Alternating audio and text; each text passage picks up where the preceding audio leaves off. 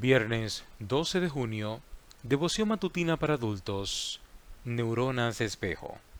Imiten al Hijo del Hombre, que no vino para ser servido, sino para servir, y para dar su vida en rescate por muchos. Mateo 20:28. Durante las dos últimas décadas del siglo pasado, un grupo de investigadores de la Universidad de Parma, Italia, coordinado por el neurocientífico Giacomo Rizzolatti, comenzó a profundizar el estudio de una parte del cerebro. Se trata de la corteza premotora, un área responsable de planificar, controlar y ejecutar los movimientos voluntarios.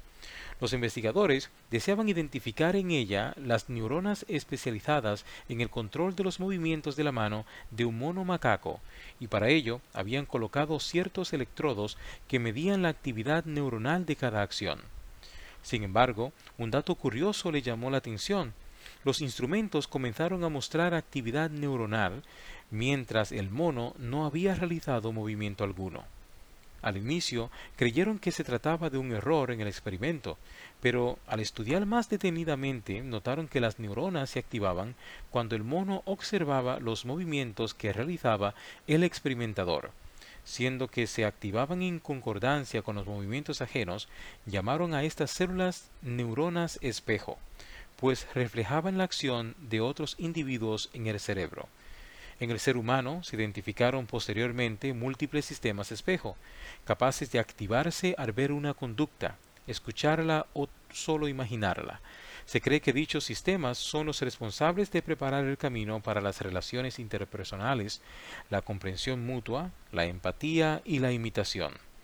Llevando la ilustración al ámbito espiritual, podríamos decir que al contemplar por fe la vida de servicio de Cristo, estaríamos preparándonos para realizar sus mismas obras.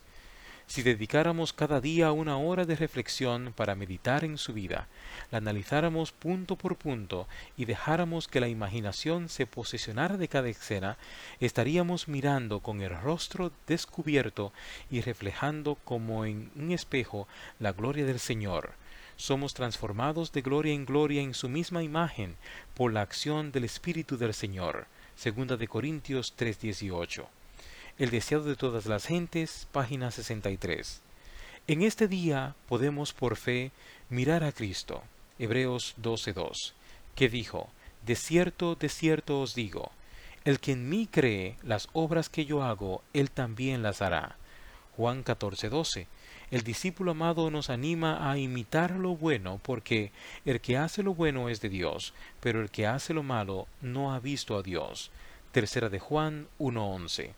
Decidamos hoy imitar al Hijo del Hombre, que no vino para ser servido, sino para servir y para dar su vida en rescate por muchos.